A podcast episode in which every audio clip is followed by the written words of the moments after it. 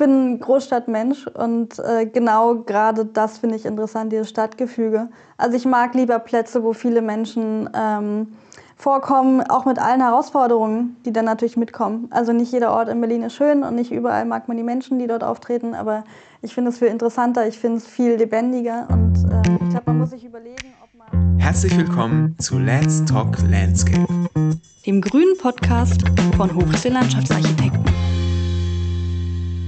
Herzlich willkommen zu Folge 14 von Let's Talk Landscape, der Podcast, mit dem wir den Austausch innerhalb von unserer Profession fördern möchten – und gleichzeitig auch ein Bewusstsein über Landschaftsarchitektur in der allgemeinen Öffentlichkeit stärken wollen. Heute ist wieder eine Folge dran von Hoch C Team Stell Sie vor. Wir freuen uns, dass wir beide heute uns vorstellen dürfen. Ihr kennt uns aus dem Podcast. Des Weiteren leiten wir die Wettbewerbe und machen natürlich auch Projektarbeit. Da wir unsere eigene Folge nicht selbst moderieren können und möchten, haben wir Leo Ballissner eingeladen, mit uns die Rolle zu tauschen. Zusammen mit dem MOOC-Team entstand ein Fragenkatalog, den wir vorher nicht kannten, den wir immer noch nicht kennen, den wir gleich nach bestem Wissen und Gewissen beantworten werden. Viel Spaß! Ja, ihr beiden, ich finde es ganz witzig, dass wir jetzt mal die Rollen tauschen. Und ich sozusagen nicht der geladene Gast bin, sondern versuche euch zu moderieren und mit euch das Gespräch zu führen, wie ihr zur Landschaftsarchitektur gekommen seid, wie ihr so zu C steht, warum ihr es so lange mit uns aushaltet, ähm, ich glaube, das wird ganz spannend. Wir haben bei den Mitarbeitern auch nach Fragen gefragt, die man stellen könnte. Die können wir, glaube ich, gar nicht alle abarbeiten, weil es sind äh, fünf Seiten und wir wollen ja kein dreistündiges Feature machen. Also wir drei können ja schnell reden und... Äh und es langsamer abspielen dann. Das wäre vielleicht eine Möglichkeit. Also die erste Frage, die wir, glaube ich, so als Einsteiger klären müssten, die ähm, an mich herangetragen wurde, war, ob ihr Hafermilch oder Kuhmilch trinkt. das ist, äh, ja, gibt viel Preis über dieses Büro. Vor allem, ich war tatsächlich äh, in der Rolle ein bisschen aufgeregter als sonst, weil wenn ich äh, anderen Menschen Informationen aus der Nase ziehen muss, dann ähm, kann ich das ziemlich gut. Ich bin mal gespannt, ob ich die andere Rolle auch kann. Und ich trinke meinen Kaffee schwarz. Also weder noch wäre die Antwort. ja, ich hatte mal eine Weile, ähm, hatte ich so immer gezählt, wie viele im, im, im Team Kuhmilch und wie viele im Team Hafermilch sind. Und ich habe hab angefangen mit, äh, mit Kuhmilch und jetzt bin ich, dann, dann gab es eine Weile Sojamilch, das fand ich gar nicht gut. Jetzt bin ich im Hafermilch-Team.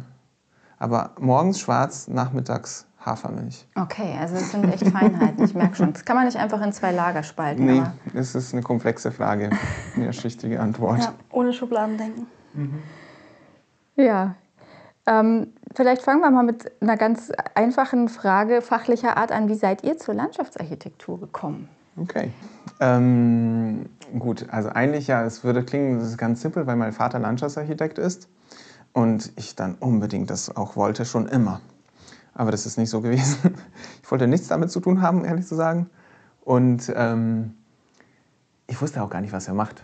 Er hat irgendwelche, ich habe nur so eine Erinnerung, als ich in sein Büro gekommen bin als Kind und dann hatte er so ein paar Leute da, die irgendwas ähm, mit Farbstiften gemalt haben und ähm, mit so einem Handtuch nochmal weggewischt, äh, Taschentuch, nicht Handtuch, weggewischt und so. Und ähm, das war nicht lustig, aber das ist die einzige Erinnerung, äh, die ich habe. Und ich wusste, er hat uns immer an welche Baustellen mitgeschleppt, aber er hatte keine Ahnung, was da passiert eigentlich. Ich hatte viel mehr Interesse an meinem Gameboy, das ich mit hatte oder sowas.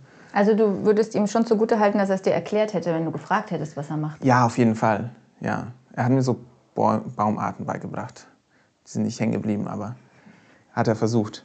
Ähm, aber dann irgendwann, dann wollte ich irgendwann, ähm, also es war langsam, dann musste man sich entscheiden und ähm, ich wollte eigentlich Fotografie studieren, weil ich eine Kamera zu Geburtstag geschenkt bekommen habe und ich habe jeden Tag fotografiert für ein Jahr lang, glaube ich. So, ich war einfach permanent dabei ja.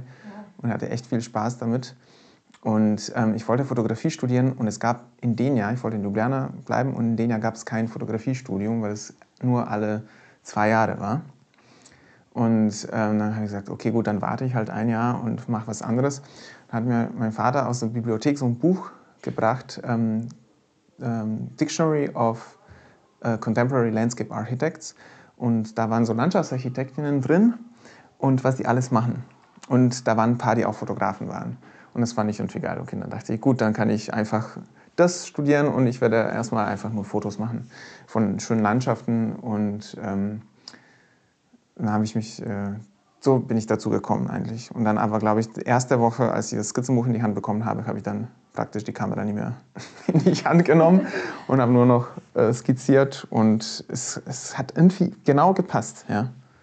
Das ist ja super spannend. Und hast du davor gar nicht skizziert? Ja, schon viel.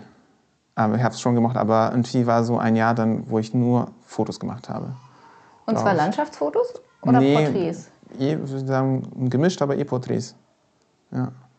Sind irgendwo verborgen noch aus so alten Facebook. Die ersten Posts vor 15 Muss ich Jahren. da doch mal an. so, und dann hattest du aber eigentlich gedacht, dass du vielleicht dieses Jahr nur überbrückst Ja, und dann vielleicht doch zur Fotografie schwenkst. Oder? genau. Aber nee, das war einfach so spannend. Ich bin dann geblieben. Also es war wirklich, es war wirklich cool. Ähm, ich war schon total, wenn Info, also es gab so eine Infoveranstaltung in Ljubljana, wo ich studiert habe.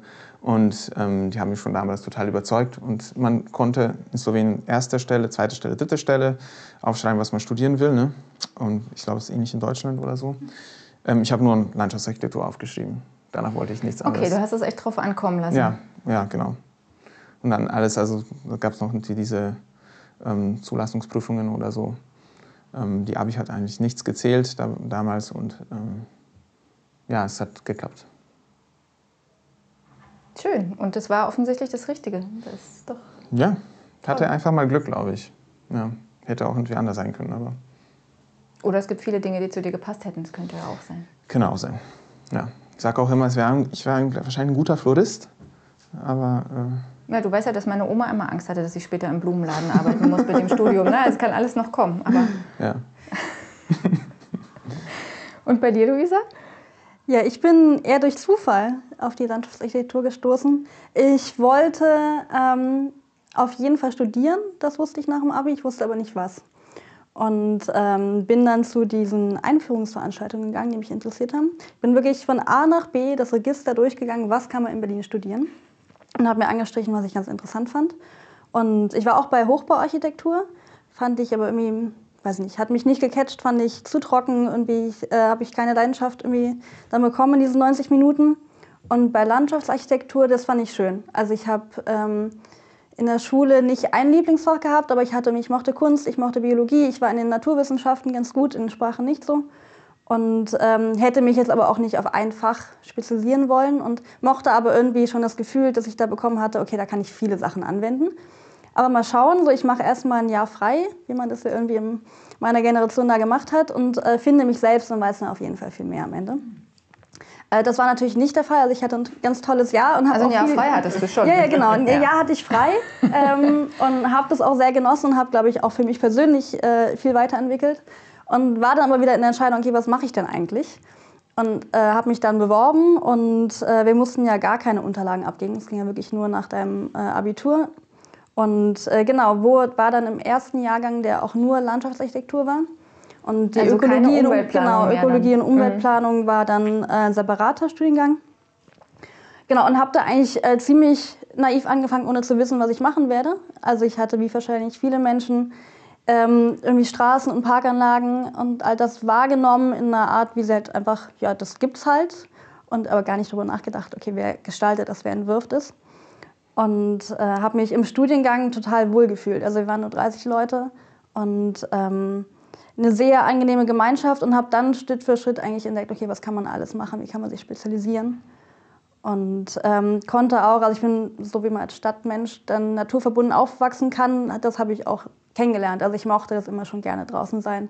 Und ich ähm, habe dann entdeckt, dass man öffentliche Räume gestaltet. Also das fand ich immer der Vorteil gegenüber dem Hochbau, dass man wirklich Freunde einladen kann, dass man äh, Bekannte einladen kann, die Räume auch zu erleben, die man entworfen hat.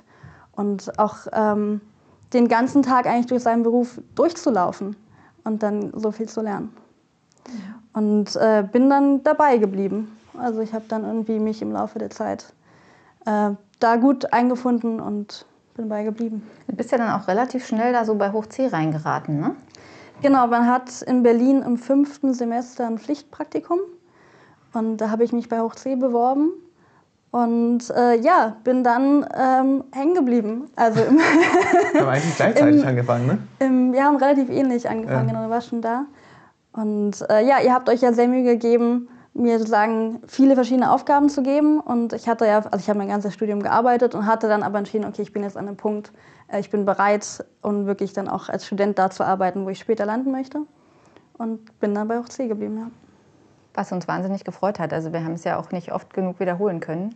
Ich habe dann Klaus schon ein bisschen ausgebremst und gesagt, du darfst das ihr nicht alle zwei Wochen sagen, sonst ja, das will sie vielleicht nicht mehr. Irgendwann wird es ja ähm, auch ein bisschen unangenehm dann, wenn man immer so Anträge gemacht kriegt. Aha. Du kannst dich noch an die Zeit erinnern. Ja, ich kann mich noch erinnern an irgendein Gespräch, wo dann, wo dann Klaus ganz vorsichtig meinte, und, und wie, also wie lange jetzt noch? Und du dann, du wolltest nicht fragen. Das haben wir schon besprochen. Ja, ja. Genau, aber ich habe dann auch den Master rangehängt. Ähm, nicht unbedingt zu eurer Freude vielleicht, aber ähm, genau. Ich weiß, es war gefährlich. Du hast mir mal gesagt, ja, du würdest auch noch was anderes ausprobieren wollen und so. Es war genau, knapp. die Sorge hatten wir natürlich ja, ja. auch. Oder was heißt Sorge? Das hätten wir auch verstanden. Aber Genau, das ist auch was, was mich persönlich total interessieren würde, ob du darüber nachgedacht hast, ob das nicht eigentlich, ob du nicht eigentlich dir noch mal was anderes angucken müsstest. Also ich persönlich habe es ja nicht gemacht. Ich habe ja den gleichen Werdegang im Prinzip. Ich bin nach dem Grundstudium hängen geblieben bei Klaus und du siehst ja, was dann passieren kann. Mhm. Aber ich habe mir tatsächlich auch die Frage nie so richtig gestellt, ob ich noch mal hätte was anderes sehen müssen, weil es für mich bis, bis zum heutigen Tag immer irgendwie abwechslungsreich und immer neu war und ich mich immer weiterentwickeln konnte. Ja, ich höre ja auch viel aus meinem äh, Studienkreis andere Bürogeschichten und hatte da dann auch eigentlich immer das Gefühl, ja, da lernt man auch Sachen, aber ja nicht mehr als hier bei Hoch C. Und ähm, eigentlich mag ich, was ich hier mache und wie ich mich entfalten kann. Und äh, ich glaube, wenn, hätte ich das früher machen müssen, hätte ich wirklich wahrscheinlich nach meinem Praktikum sagen müssen, so, ich gehe noch in ein anderes Büro. Aber dann bei dem Übergang Studium zu Beruf wäre es einfach blöd gewesen. Ich habe mich ja darauf gefreut und dann auch endlich mal eine andere Rolle zu haben und wirklich 100 Prozent da zu sein. Und ähm, dann ist man ja auch schon bekannt. Also ich mag das, wenn man irgendwie in einem gewachsenen Team ist und nicht wieder als Neue irgendwo reinkommt und sich wieder beweisen muss. Und fandest du diesen Rollenwechsel schwer von der studentischen Mitarbeiterin zur Mitarbeiterin, Projektleiterin? Eigentlich gar nicht. Also er war eher schon fast zu fließend würde ich sagen. zumal ja, ja, zumal ja manche dann auch schon ähm, im Team dann verwirrt waren, was jetzt eigentlich gerade mein Status war. Von daher. Du warst schon so Fulltime davor da, ne? Und dann plötzlich war so, ah, dein erster Arbeitstag. Es war einfach so ein Montag. Ja, Freitag war ich auch schon da. ja, nee, genau, das war ja auch noch die Corona-Zeit, ne? Also sozusagen, ich bin dann im Homeoffice ja ähm, sozusagen von der Studentin zur Festangestellten ja. worden. Dadurch war dann irgendwie natürlich eh ganz viel anders. Mhm. Also dann konnte ich gar nicht so genau beurteilen, warum Konntest keinen Kuchen bringen. Verändert. Das war so, das ja, das ist das natürlich uns, uns sehr aufgefallen. Hast du noch immer keinen Kuchen gebracht? Du hast noch immer keinen Kuchen gebracht. Mhm. Okay. Mhm. Jetzt ist verewigt ja, gut, auf dem aber Das, genau, das haben jetzt alle gehört. Genau. Nee, und ich hatte auch nicht das Gefühl, dass irgendwer mich noch als Studentin behandelt. Also deswegen äh, hatte ich da keine, keine Schwierigkeiten. Und ich finde es auch, äh, also ich mag es wirklich auch viele Tage am Stück da zu sein. Das fand ich dann früher, wenn man nur so ein, zwei da ist dann, ja, springt man wieder rein und springt wieder raus. Das war, glaube ich, das, was sich am meisten verändert hat. Mhm. Herr Gaspar, du warst ja von Anfang an immer viele Tage am Stück da. Ich glaube, am Anfang nur vier, oder? War das so? Nee, war doch fünf. Oder waren es fünf? Von Anfang an. Wir mussten uns daran gewöhnen, dass es nur noch vier sind. Ja, ich habe mit fünf angefangen und ähm, erst als Freimitarbeiter und ähm, dann haben wir so, ich kann mich erinnern, dann hat ein anderer Kollege damals gekündigt und dann kam Klaus gleich danach zu mir so und hat mir eine Stelle angeboten. Es geht ganz schnell. Geht ganz schnell. unter ähm, der Haube. Aber das ist auch schon wieder lange her. Fünf, das ist lange her, Jahre, ne? fünf Jahre. Ja, ich habe dann im September, also praktisch ja vor fünf Jahren, dann tatsächlich als Festangestellt angefangen, als du auch gekommen bist. Und genau, davor, genau, Oktober 15. Hat er dann einen Kuchen mitgebracht zu dem Fünfjährigen? Bin ich nicht ganz sicher. Ich? Ja. Aber ich habe so einen Fünfjährigen, von mein, als ich ja, angefangen da warst ja habe. Freier Mitarbeiter. Aha, oh Gott, jetzt habe ich es auch. Stimmt, ich habe auch keinen Kuchen, äh, feste Anstellung. Ja, genau. Also ich habe angefangen fünf Tage und ich glaube seit zwei Jahren mache ich dann erstmal habe ich irgendwie jeden ein bisschen reduziert und jetzt äh, so zu 80 Prozent, ne? vier Tage die Woche. Ja, aber du schaffst es, uns das Gefühl zu geben, dass du doch eigentlich die ganze Zeit da bist. Das ist doch auch schön so. Und jetzt ja auch wirklich schon fünf Jahre. Also das ist ja auch. Ja. Freut uns auch sehr, dass du es schon so lange mit uns aushältst. Ging und schnell. dich zumindest nicht öffentlich fragst, ob du noch mal was anderes sehen möchtest. Ja. nee, ging schnell. Also, nee, das war irgendwie relativ gleich klar, glaube ich, dass ich irgendwie nichts anderes ausprobieren will. Also es war schon, ich bin jetzt nicht dazu gekommen, so mit einer Absicht, dass ich hier wirklich natürlich ja, wünscht man sich länger zu bleiben, aber ich war ja offen, irgendwie auch andere Büros auszuprobieren oder so. Aber ich glaube, es wurde schnell klar, dass es so direkt das Passende für mich war. Auch weil ähm, ich so zusammen mit dem Büro ein bisschen gewachsen bin. Als ich gekommen bin, war das so ein kleineres Büro. Es war ein bisschen, mhm. ja, es ist noch immer sehr familiär, aber die Aufgabenstellung war ein bisschen anders vielleicht. Und dann, als so viele dazugekommen sind und dann auch ich erste Projektleitungen übernommen habe, hat so irgendwie gerade gepasst, glaube ich. Ja. Also es wäre vielleicht anders, wenn ich jetzt dazukommen würde in so ein Büro, in diesen Stand. Dann konnte ich mir wahrscheinlich auch nicht so entwickeln, wie ich damals die Chance hatte. Ja. Mhm. Der hat einfach gepasst. Und jetzt habt ihr euch ja beide so zu den kreativen Köpfen von Hoch C irgendwie entwickelt. Mhm. Nicht nur, dass ihr die Mediaabteilung seid, nein, ihr seid ja auch die Entwurfs- und Wettbewerbsabteilung, wenn man das so nennen kann. Also es ist ja spannend, wo nehmt ihr denn so eure Inspirationen her? Ähm, Reisen kann man ja momentan nicht ganz so viel. Inspiration jetzt für Insta-Stories oder für Wettbewerbe? Nee, für Wettbewerbe, für zeitgenössische Landschaftsarchitektur. Wie, wie kommt ihr zu den Entwurfsideen? Hm, gute Frage. Wahrscheinlich unterschiedlich, oder? Oder weiß ich nicht, jetzt würde mir zum ersten Mal auch das mal besprechen. Ja, oh Gott, das muss man hinterfragen, wie man äh, zu seinen Entwürfen kommt. Ich glaube, ganz unterschiedlich. Also auch sagen, es ist einfach so passiert. Ja, also wir haben tatsächlich, so als wir Julia, also die vorletzte Praktikantin hier hatten, dann ist uns irgendwie, wir haben einfach was gedreht um 90 Grad und eine Form und dann war noch irgendwie so ein zufällig so ein Punkt und dann war so, ja, ja, so ist gut. Also so kann es dann auch mal passieren. Ja. Normalerweise würde ich sagen, klassisch mit, mit Fluchtpunkten und ähm, eben mit, mit bestimmten Formensprachen, die man für harmonisch empfindet und Regeln, die man dazu anwendet. Viel aber auch, was man beobachtet draußen. Also ich äh, liebe ist, also ich mache auch ganz viele Fotos zum Beispiel. Also ich äh, neige dazu, Sachen zu vergessen, weil wenn ich einen Spaziergang mache, ich sehe ein Objekt, was ich gut finde, wo bestimmte Teilaspekte oder das Ganze irgendwie für mich äh, gelungen wirken, dann mache ich Fotos und habe dann äh, meine Bibliothek, wo ich das schön fein säuberlich unter äh, was auch immer dann ja, abspeichere. Und dann kann man da immer wieder durchschauen. Und dann hat Luisa noch so, so Farbskala, glaube ich, wahrscheinlich irgendwie ein Bibliothekfach und schickt mir ab und zu einfach so ein Foto mit einem perfekten Farbmuster, also perfekten Farbkombinationen, die wir für den nächsten Wettbewerb benutzen. Also für die Plangrafik zum Beispiel? Für die Plangrafik zum Beispiel. Das ist einfach ein Foto von der Blume mit einem Schmetterling oder sowas. Ja, aber irgendwas, genau, wo man dann genau. denkt, oh, die Farbkombi wäre ich selbst nicht drauf gekommen, die übernehmen wir jetzt. Ja. Ja, ist schon auch so. Und ich finde aber auch, ähm, ja, wir, ich ähm, also einfach, wie das schlimm klingt, aber mache ich einfach, ich klaue ganz viele Ideen, glaube ich. Sachen, die ich gut finde, übernehme ich und ein bisschen drehe die um vielleicht und ähm, überarbeite die und dann sind die was Neues. Genau, also wir übernehmen ja nicht mit dem Stempel den Photoshop-Plan, sondern es sind ja immer Teilaspekte, die man ja, sich ja. dann... Äh, ja, Inspirationen. Muss man erläutern, ja. Also ja, wir nehmen die Inspiration, überarbeiten die und schaffen was Besseres draus. Ähm, aber ich finde es interessant, weil wir, glaube ich, auch ein bisschen anders entwerfen.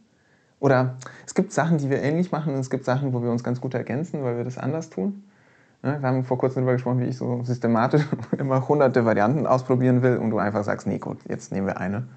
Ja, ich prüfe fünf und überlege, ob ich eine gut finde. Ja. Und du überprüfst 50 und machst dann auch noch die 48, 49, 50, auch wenn du eigentlich schon weißt, welche du am besten findest. Ja. Und das Ganze auf 800 Prozent vergrößert, oder? Ja, ja, ja. Also wenn man eine Deadline hat, dann muss man ganz manchmal dann sagen, er darf es gerne alleine machen nachts. Oder man kommt jetzt zu einem Ende. ja, das ist, aber das finde ich gut. Also wir ergänzen uns da, glaube ich, ziemlich gut. Dass du auch so äh, realistisch gegensteuerst, was, wofür haben wir Zeit eigentlich jetzt und was ist eigentlich schon Quatsch. Ähm, ja. Aber das muss es, glaube ich, schon auch beides geben. Ja, also, definitiv. Es muss ja den einen geben, der immer die Bereitschaft hat, die Sachen nochmal zu überdenken. Mhm.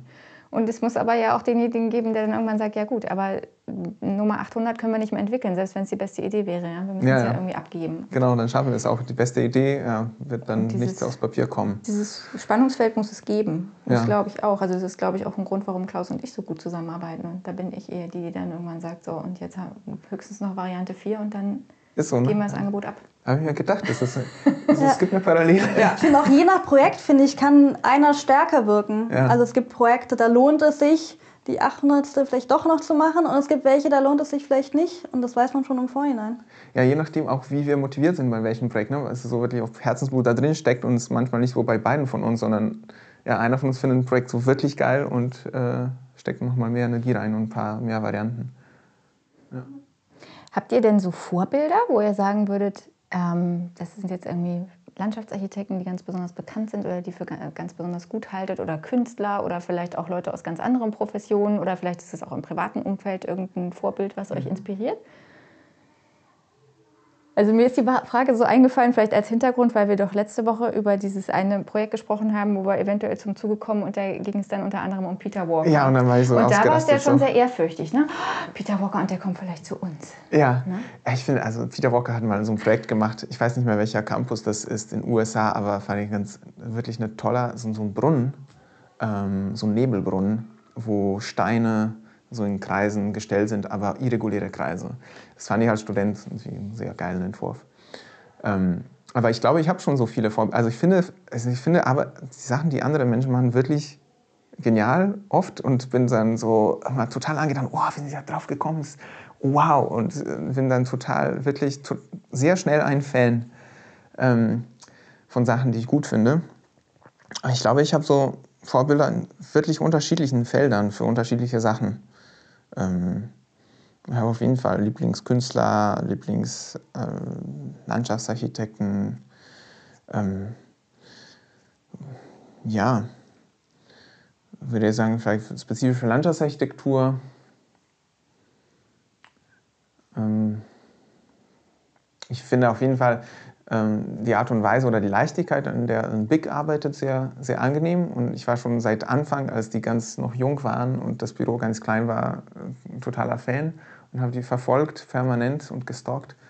Äh, und auch mal dann live gesehen, Vortrag und war wirklich so ein Fan-Moment.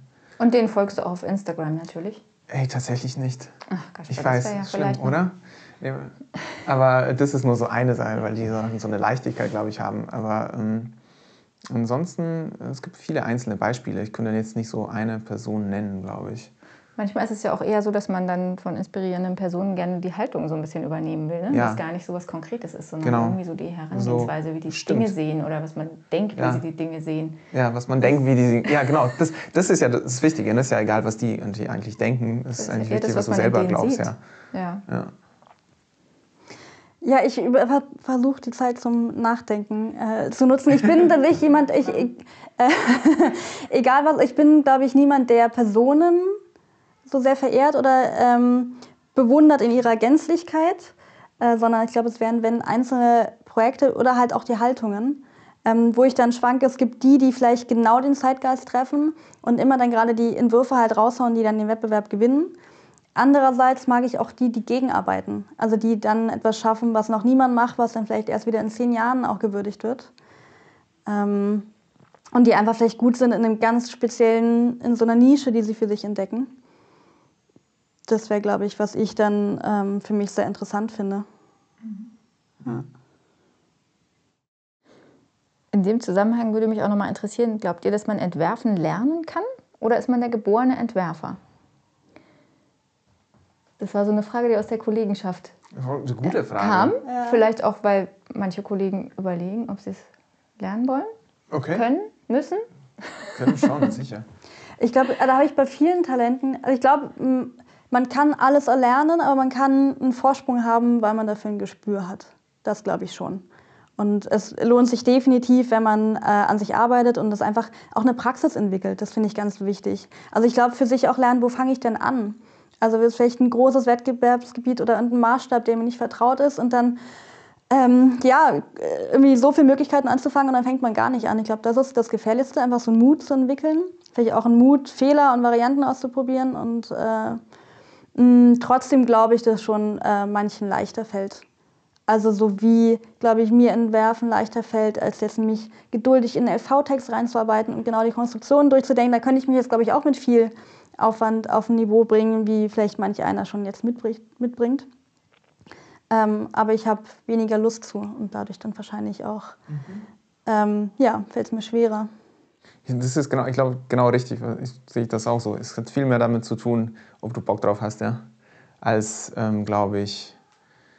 Also, ich glaube, es ist ein bisschen Talent, aber ich würde sogar sagen, Talent ist 10 Prozent in meiner Sicht. Also alles andere ist wirklich, glaube ich, nur die Zeit, die man reinsteckt. Und wenn man wirklich Lust dran, drauf hat, dann steckt man mehr Zeit rein und ähm, ist mehr dabei, äh, bewusst und dann wird man auch besser in einer Sache. Mhm. Und man merkt vielleicht gar nicht, wie viel Energie man da ja. eigentlich reinsteckt. Ne? Und ich finde es interessant, weil ich glaube, wir haben mit einer Kollegin gesprochen beim letzten Wettbewerb, ähm, wo wir ihr versucht, ähm, wir haben versucht, ihr unsere Entwurfsmethode zu erklären und sie meinte, es hat tatsächlich äh, was gebracht. Mhm. Also es gibt, also ich, das war mir nicht so wirklich bewusst, weil ich das so mitgenommen habe von der Uni, wo ich studiert habe und das wurde uns einfach so beigebracht und ich dachte, okay, das ist einfach so, so entwirft man. Nee, aber es gibt ja unterschiedliche Methoden, unterschiedliche Menschen entwerfen auch anders. Ähm, und ja, es gibt, glaube ich, Rezepte, die dir helfen, dahin zu kommen und wenn du das oft genug machst, man kann tatsächlich auch es gab auch mal so eine, äh, glaube ich, tatsächlich auch an der Uni, wo ich studiert habe, so eine Recherche, ob äh, dieses Gespür für den goldenen Schnitt, äh, für, es, es, gab so eine Übung, ne? es zeichnet den, ähm, den perfekten Rechteck, nicht den perfekten, sondern den ähm, ausbalanciertesten Rechteck. Und ähm, es hat sich herausgestellt, dass die Studenten, die da mehr schon länger studiert haben und mehr von diesen Übungen durchgemacht haben, mehr entworfen haben, alle ein Rechteck in einen goldenen Schnitt gezeichnet haben. Und alle anderen, die eher am Anfang waren, haben vielleicht ein Quadrat oder natürlich was anderes, was jetzt nicht so, ähm, wenn man sagen, jetzt ähm, urästhetisch wirkt. Ähm, ich glaube, das kann man lernen, ja. Ich glaube auch das Entwerfen ja aus verschiedenen Bestandteilen sich zusammensetzt. Also es gibt sowas wie räumliches Vorstellungsvermögen, was man ja auf jeden Fall im Grunde lernt, aber ähm, ja auch mitbringen muss. Also ich sehe einen Plan, der ist 2D. Da muss ich mir vorstellen, ich bin da, ich laufe da durch, ich bin auf Augenhöhe. Mhm. Wie wirkt das? Wie sozusagen, wie schaffe ich Offenheit, dann wieder irgendwie, dass der Raum mal kleiner wird, dass man irgendwie so Sequenzen schafft? Das muss ich definitiv irgendwie vorstellen können. Mhm. Mm, dann auch seine richtige Inspirationsquelle finden. Also wir haben im Studium irgendwie alles mal durchgespielt. Es gab Menschen, die haben sich von einem Gedicht inspirieren lassen oder von einem Gemälde oder eben von Ortseindrücken. So, da kann jeder eigentlich seinen, seinen Weg finden. Und dann sicherlich auch sowas Grafisches. Also ähm, welche, welche Farben kombiniert man gut miteinander, welche Materialien passen. Auch das ist ja wieder Vorstellungskraft. Eigentlich stimmt. Also ich habe jetzt gerade gedacht, so wirklich nur als diese Gestalt, ne? also eine Formgebung. Aber ja, es ist eigentlich komplex. Es geht wirklich ähm, alles einzubeziehen, alle Kenntnisse in alle, allen Ebenen. Ja. ja. Und dann eigentlich immer noch weiter geht, dann auch zu überlegen, hält das? Ne? Also du kannst ja. dir ja viel vorstellen. Äh, und dann sind wir bei dem Thema, wie sieht das in fünf Jahren aus, wie müsste das konstruktiv ja. klappen? Äh, ist das eine tolle Form und jede Menschen laufen rüber, dann habe ich einen Trampelfahrt? Ähm, ne? Also so, da merkt man dann äh, im Studium peu à peu, was kommt denn alles noch für einen Rattenschwanz hinten her. Vielleicht ist es sogar die Fähigkeit, ähm, diese ganzen unterschiedlichen Parameter so zusammenzubringen, mehr als äh, was anderes. Also man kann, ne, man kann ja nicht alles wissen, aber wenn man wenigstens weiß, wo man nachfragen soll oder was man alles beachten muss, also wenn man die Fähigkeit hat und versucht, das Ganze zusammenzubringen, dann nochmal in eine formliche, also räumliche Form zu gießen, ähm, glaube ich, das ist wahrscheinlich die Fähigkeit des Entwerfens. Kann man auch lernen, glaube ich. Ja, und man sollte deswegen im Team arbeiten. Also ja. was du gerade gesagt hast, man kann nicht an alles denken. Ja. Deswegen ist es so gut, wenn der eine fängt an und dann grätscht der andere rein, ja auch gerne im Büro, was ich ja wirklich liebe, positiv gemeint, wenn jemand über die Schulter guckt und so seinen Senf dazu gibt. Mhm. Und dann irgendwie sagt, ja, aber da ist doch immer Schatten oder ja, aber das funktioniert nicht oder hast du mal das überlegt? So, das finde ich total anregend. Mhm. Dann braucht man immer wieder so einen kleinen Input. Mhm. Ja.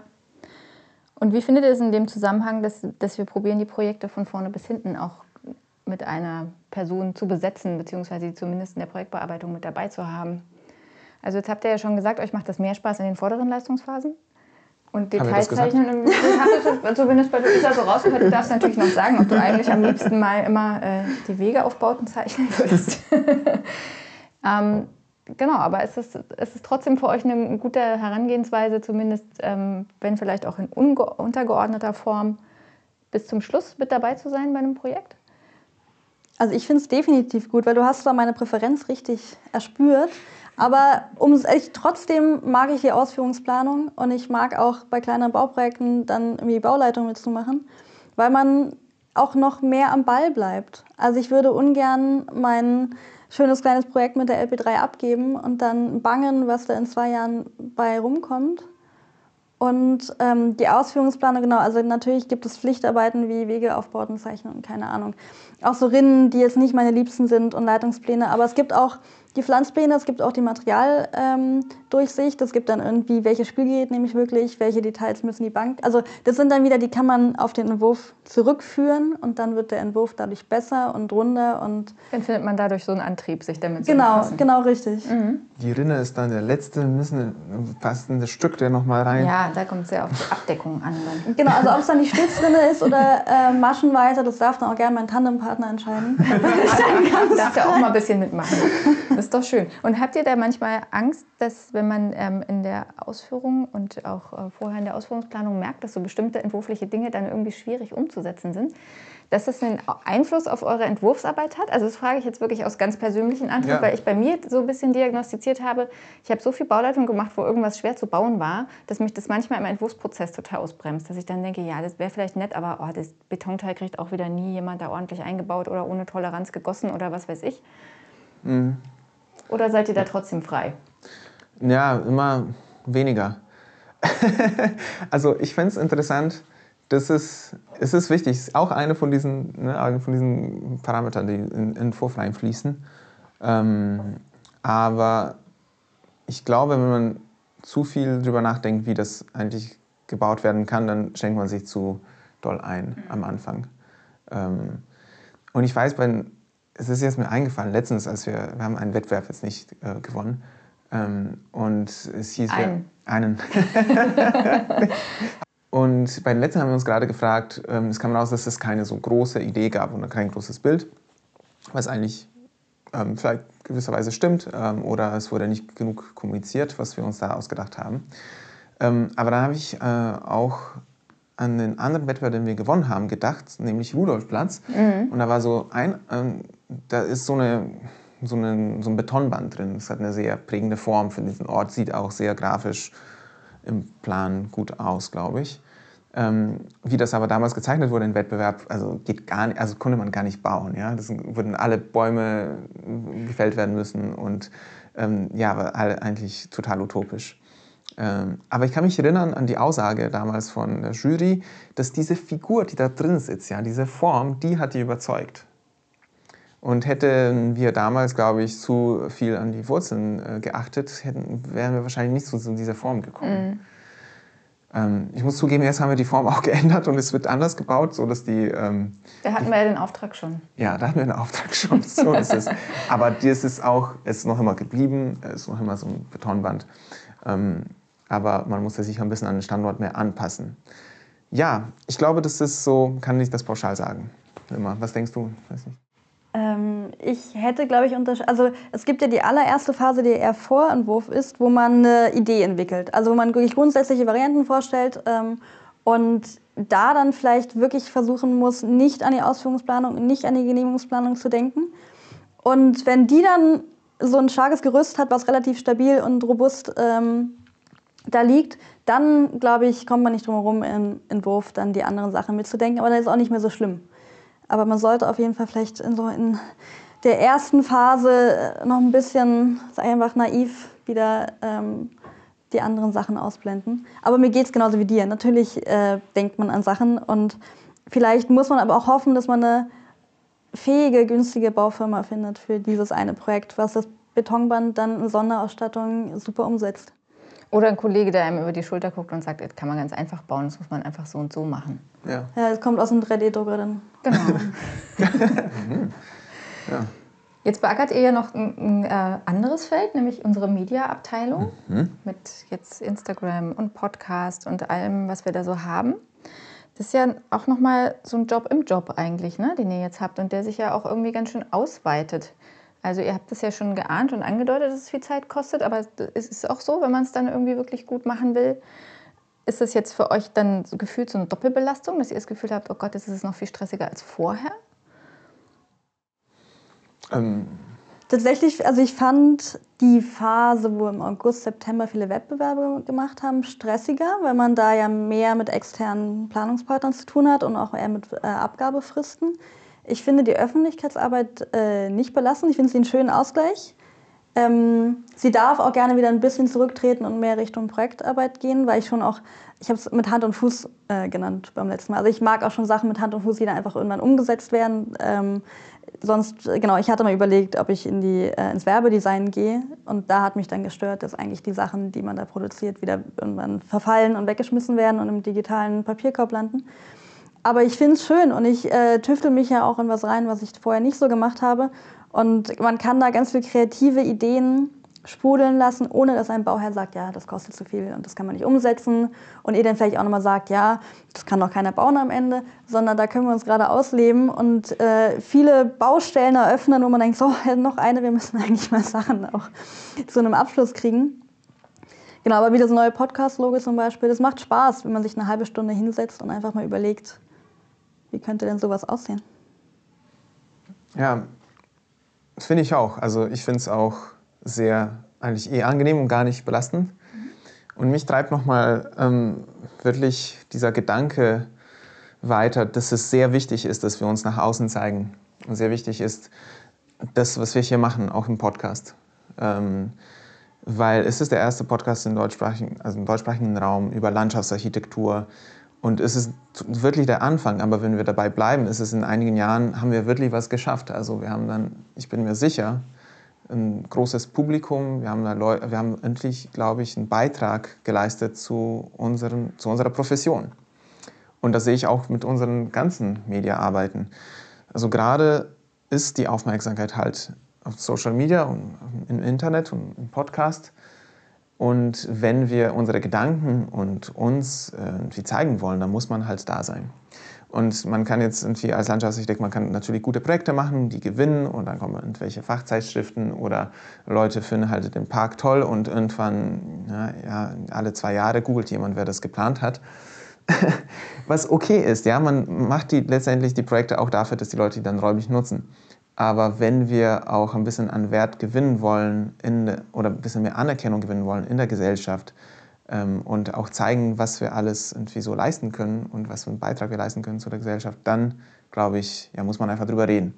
Ähm, offen reden, laut reden, manchmal schreien. Und ich habe das Gefühl, das machen wir mit unseren ähm, Media-Sachen gerade. Und dieser Gedanke treibt mich so weiter und motiviert mich, äh, dabei zu bleiben. Ja, schön. Apropos drüber reden, haben wir ja noch eine Frage, die, glaube ich, auch schon vielen Kollegen gestellt wurde. Wenn dich jetzt jemand fragt, was macht denn so ein Landschaftsarchitekt eigentlich? Und du musst das in einem Satz erklären. In einem Satz? Oh, geil. Okay, gut. Luisa, bist du zuerst? Ja.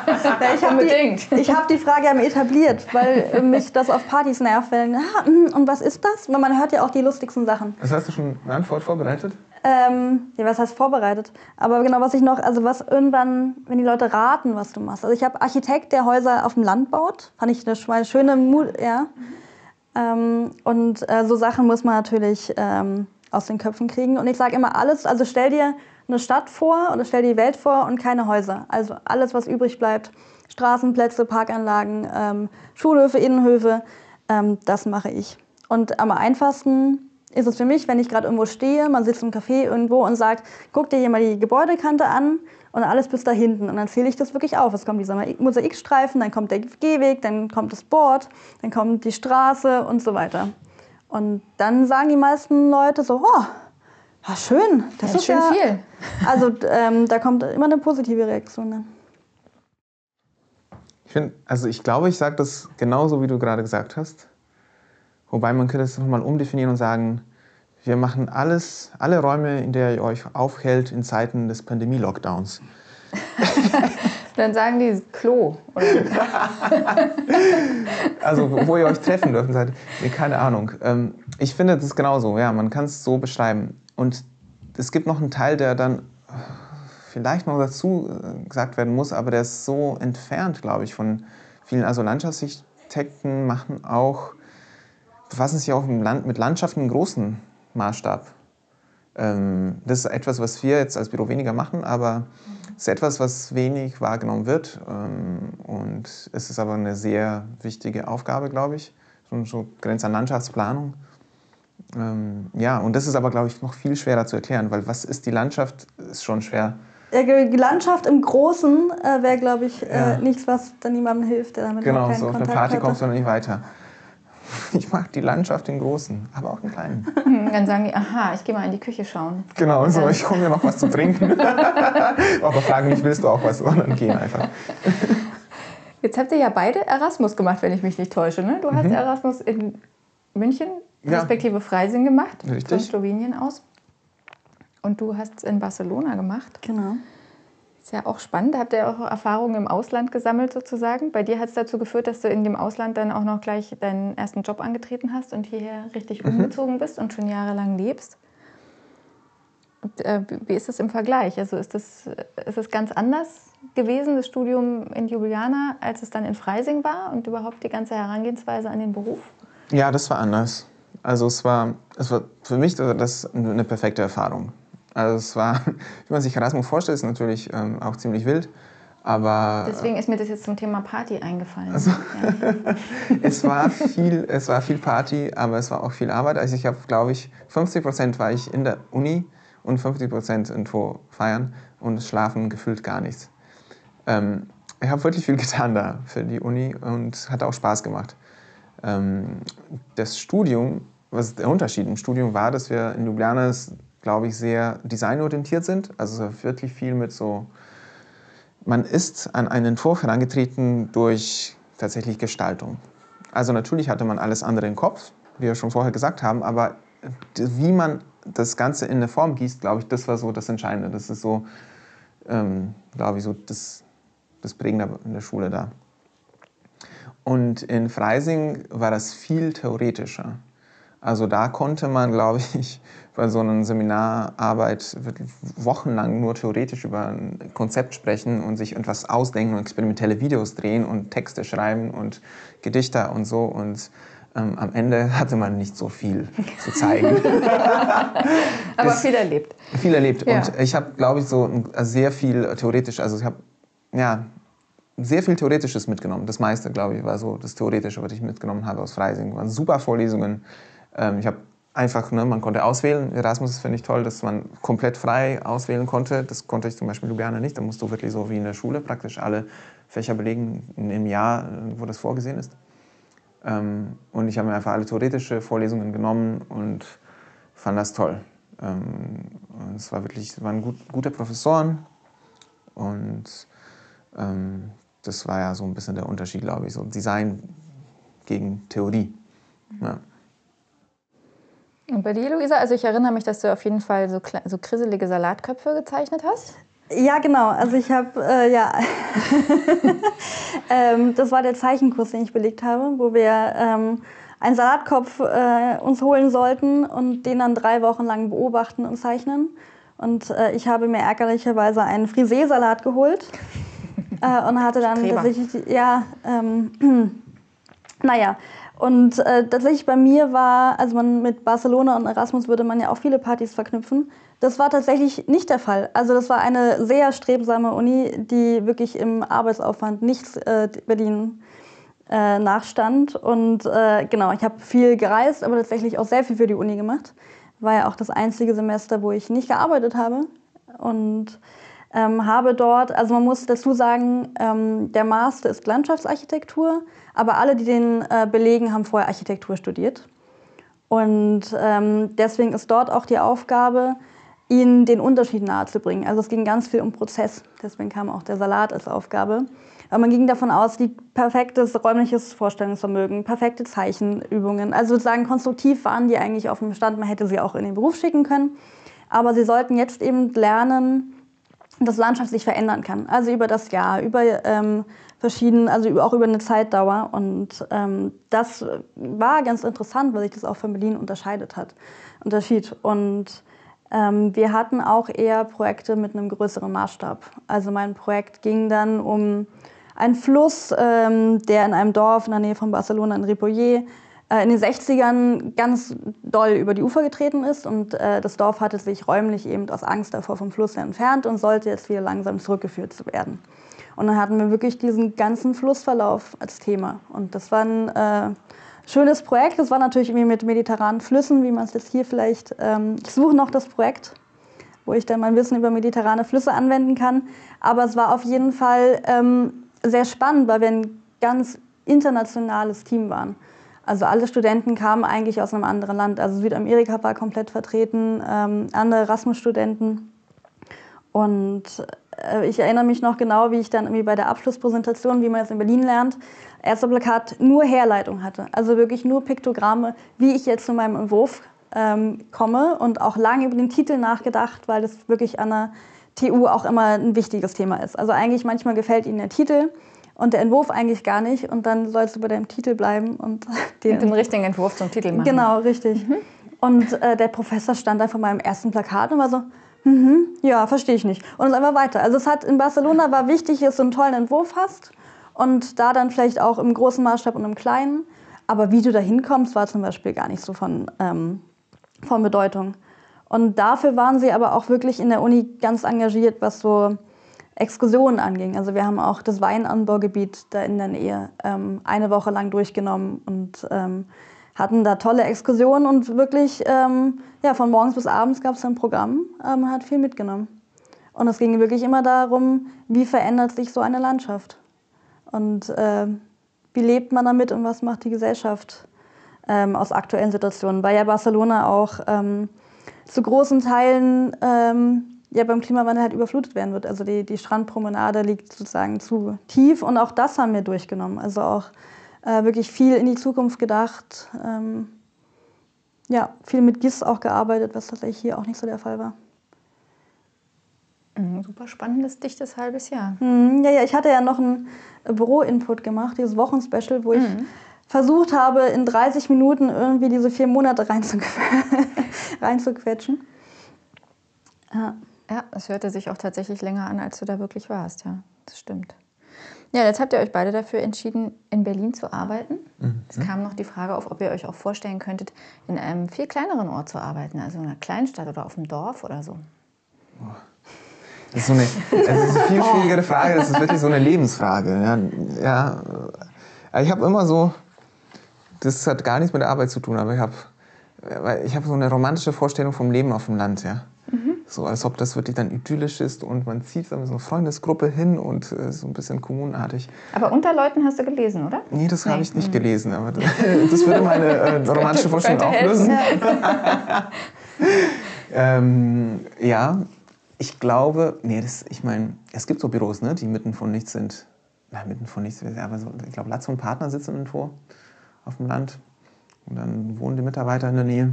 Es macht ja auch einen großen Unterschied, ob man sich jetzt vorstellt, dass das ganze Hoch-C-Team auf dem Land ist. Ja, also wenn wir jetzt in Spoti unser Büro hätten, oh Gott, dann, oh Gott, ja, das wäre natürlich echt hart. Ah, ne? Das stell dir also, vor. So gucken, wer als erster die Leberzirrhose hat oder ob man jetzt wirklich irgendwo in einem Ein-Mann-Büro äh, auf dem Land arbeitet. Nee, also Ein-Mann-Büro glaube ich schwierig. Ähm, wenn schon, dann nimmt man die ganze Sekte mit. Mhm.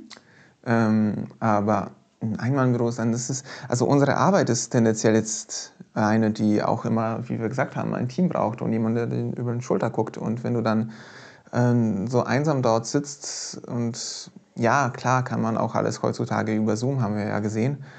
Ähm, aber ich glaube, irgendwann, irgendwann brauchst du einen Austausch. Oder du musst halt andere Art von Arbeit machen. Ne? Privatgarten geht dann vielleicht. Ähm, oder kleinere Sachen. Ich glaube, unser Beruf hat auch was damit zu tun, jetzt hier in dieser spannenden Stadtgesellschaft ähm, integriert zu sein, die auch zu verstehen, hier zu leben, weil wir so Stadträume hauptsächlich bearbeiten. Und ähm, ob ich dort einfach leben würde auf dem Land, ist eine andere Frage, aber ich glaube, so arbeiten, das, was ich jetzt mache, irgendwo in einem Dorf alleine, mh, hm, schwierig. Also ich würde beide Teilfragen mit einem klaren Nein beantworten. Weder möchte ich dort leben noch arbeiten. Ich bin einfach noch mit uns. ähm, genau, ich bin Großstadtmensch und äh, genau gerade das finde ich interessant, dieses Stadtgefüge. Also ich mag lieber Plätze, wo viele Menschen ähm, vorkommen, auch mit allen Herausforderungen, die dann natürlich mitkommen. Also nicht jeder Ort in Berlin ist schön und nicht überall mag man die Menschen, die dort auftreten, aber ich finde es viel interessanter, ich finde es viel lebendiger und ähm, ich glaube, man muss sich überlegen, ob man rausfährt, wenn man in seiner Freizeit irgendwie äh, ins Grüne möchte oder ob man in seiner Freizeit reinfährt.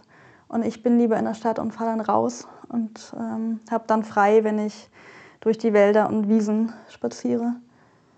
Und auch einfach die Themen wie, wie Verkehrswende und wie, wie geht man mit einer diversen Stadt um. Und ähm, ich meine, die meisten Menschen wohnen auch in der Stadt. Mhm. Also ich glaube, äh, dort sind die Projekte, die auch uns weiterbringen. Es wird schwer, so nicht mit der Verkehrswende mitzumachen auf dem Land, ne?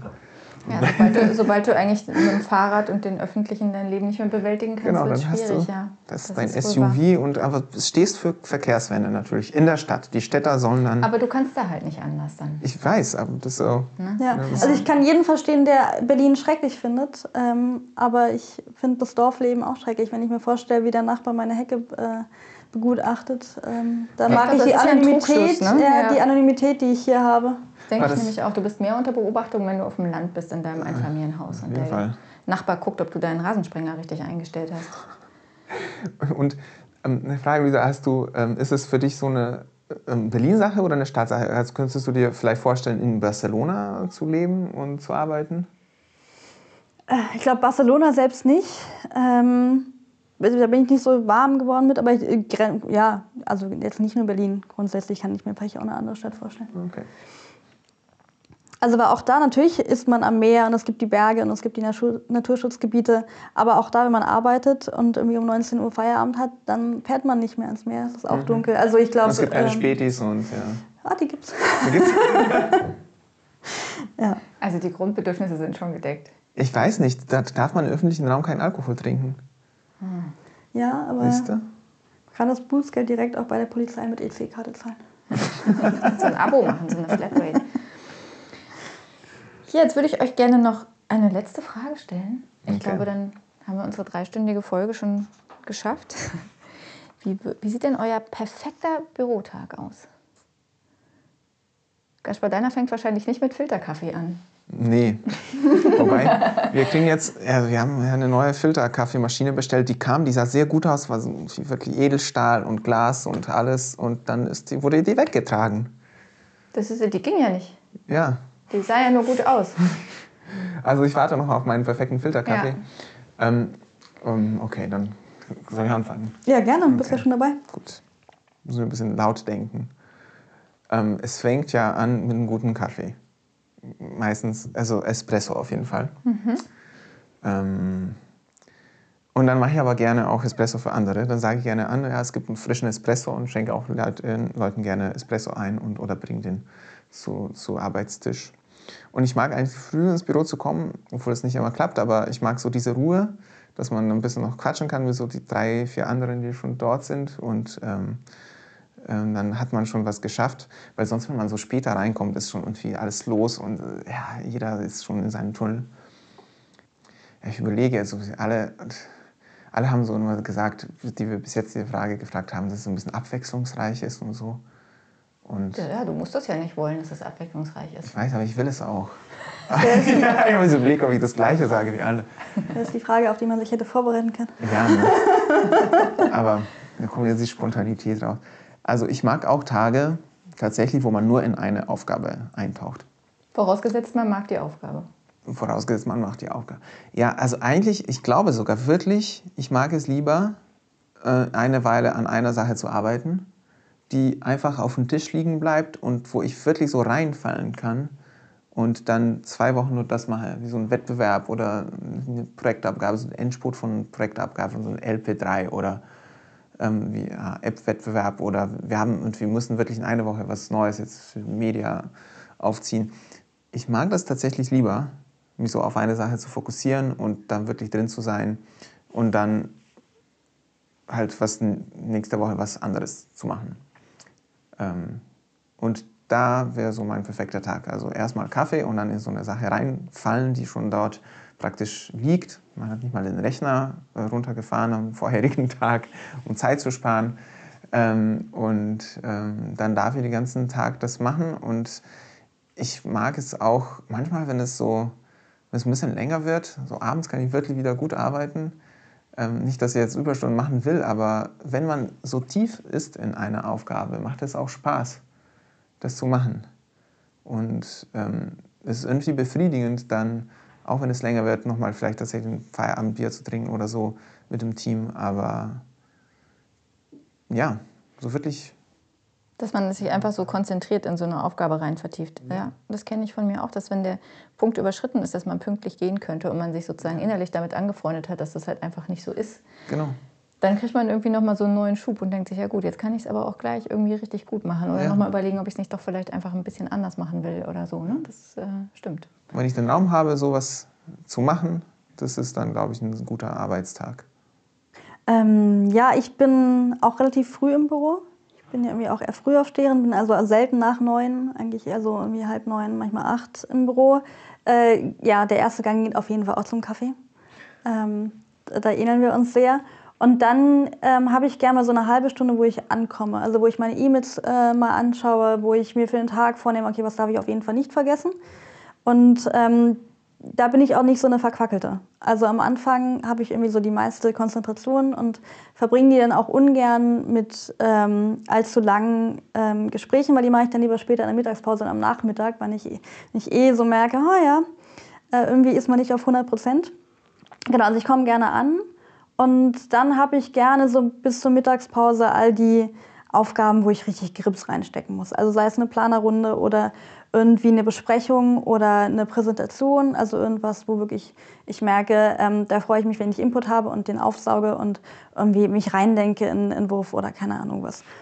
Und äh, genau, dann ist die Mittagspause, da freue ich mich, wenn ich ein bisschen Sonne erhasche und wenn ich die irgendwie auch in einer netten Runde mache und man sich einfach unterhält und wirklich mal abschalten kann.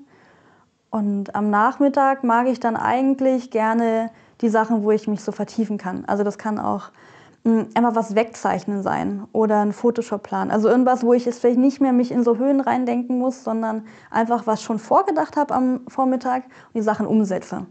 Ähm, oder die Sachen von der Besprechung halt ähm, notiere und dann nach und nach einarbeite und so Sachen. Und äh, genau, gerade halt auch, finde ich, ähm, sind einfach die schönen Grafiken, was, was ich gerne dann am Nachmittag mache. Oder wenn dann irgendwer Hilfe brauchte oder bei einem Projekt und Vectorworks nochmal eine Frage hat, dann nehme ich mir die eigentlich dann gerne vor. Genau, und dann, ähm, ja, Feierabendbier geht natürlich auch immer mal. Und äh, ja, das wäre ein Tag, wie ich ihn gerne mag. Danke. Ja, jetzt habe ich total viel Neues von euch erfahren, obwohl wir schon so lange zusammenarbeiten. Ja. Aber es ist doch schön, wenn man sich irgendwie die Zeit nimmt, noch mal ein bisschen genauer nachzuhören. Habt ihr jetzt übereinander auch noch Dinge erfahren, die ihr noch nicht wusstet? Ich meine, ihr arbeitet so eng zusammen, wahrscheinlich. Ist Was Überraschendes, weiß ich gar nicht. Nee, nicht viel. Du wirst nicht in Barcelona wohnen. Man, man, ja, man überlegt ja immer schon über die eigene Antwort nach, während der andere noch redet. die weiß nicht immer. Zuhören. Ihr dürft den Podcast ja so oft hören, wie ihr wollt. Und Genau. dann könnt ihr ja doch noch erfahren, was der andere gesagt hat. Ja, Frank, meint, Frank meinte, seine eigene Folge kam ihm ein bisschen lang vor, aber er kannte ja auch schon alles. Fand ich auch schön. Und hier wird so, ah, Luisa, hast du kurz Pause gemacht? Was hast du dir dabei gedacht? Gleich geantwortet. Ich spiele dir das nochmal langsam vor. Genau. Irgendwie hast du da. Ähm, ja, danke fürs Moderieren. Sehr gerne. Es hat viel Spaß gemacht, mal die Seite zu wechseln. Ja, ich fand's auch. Coole Fragen. Ja, also auch nochmal danke an alle Kollegen an der Stelle, die Fragen eingereicht haben. Ich hoffe, es findet jeder so ein bisschen was. Ja, es gab jetzt noch einiges. Wir können natürlich so einen Bonustrack machen. Ja, machen wir jetzt die wir, oh, wir können, pass auf, wir machen so Hidden Track. Hidden Track. Hidden Track. Was gab es für Situationen, in denen du dich völlig geirrt hast? Also, aber eine, äh, kann ich trotzdem sagen kurz. Also, was ich mich total, also bezogen jetzt auf den Beruf, ja. Ich dachte immer, der Landschaftsarchitekt oder die Landschaftsarchitektin, das ist so ähm, wirklich, äh, in Slowenisch sagt man Gott und Faust, ja. Das ist ein Sprichwort. Deutsche nicht. Deutsch nicht. Weiß ich nicht, noch nicht. Ähm, also es ist wirklich A und O, ja. Ähm, du überlegst dir, dir was, ein Konzept ähm, und überlegst ein Konzept, ähm, hast irgendwie wird die große Idee gehabt, den Entwurf gemacht und das wird dann so gebaut wie von dieser ersten Skizze, den ersten genialen Gedanken und alle freuen sich dann drüber. Ja. Das ist überhaupt nicht so. Okay, und die Faust ist, wenn jemand doch zwischendrin nicht so ganz mitmachen wollte, oder? Ja. Ja, Gott ist halt die große Idee, Faust ist halt ja, ja, ja. ja. Ähm, genau. Und ähm, das ist aber überhaupt nicht so, denn wenn man anfängt zu arbeiten, merkt man, man ist von jedem Projekt, von jedem Freiraum, der entsteht, nur ein so kleiner Bruchteil. Auch wenn die Idee genial war, ist es immer nur ein kleiner Teil. Also es waren andere Leute, die bereit waren, dich zu beauftragen, dir zu vertrauen mit dieser Aufgabe. Andere Leute, die andere Sachen wissen und die da reinfließen. Ne? Es ist nicht nur eine Person, es ist immer ein Team. Also man ist nie so ein Schöpfer von einem Platz oder Park, sondern immer nur kann immer nur so ein ähm eigentlich so ein Rädchen im Getriebe. Ja. Ja, also auch so viele Zufälle. Also ich finde ja auch manchmal sieht man dann tolle Projekte und dann haben sie dazu auf ihrer Internetseite noch so die, die erste Skizze, wo ich mir denke, ja, ne, die haben sie noch irgendwo gefunden, aber es gab ja auch 80 Millionen andere äh, erste Skizzen und das haben wir manchmal auch. Manchmal klappt es. Manchmal findet man dann durch Zufall in seinem Notizbuch irgendwie was, was genauso aussieht wie das Endprodukt, aber das ist ja irgendwie selten wirklich der Fall. Ja, deswegen macht Gaspar 800 Skizzen, weil dann ja, ist die Wahrscheinlichkeit dass eine so war. Ja. Genau. Ja, ich glaube, das war so die, die Highlights der Fragen. Ich danke euch sehr. Müssen danke wir, dir. Müssen Gutes Bonustrack. ja, total. Das verstecken wir dann nach einer Minute äh, Stille ja. am Ende.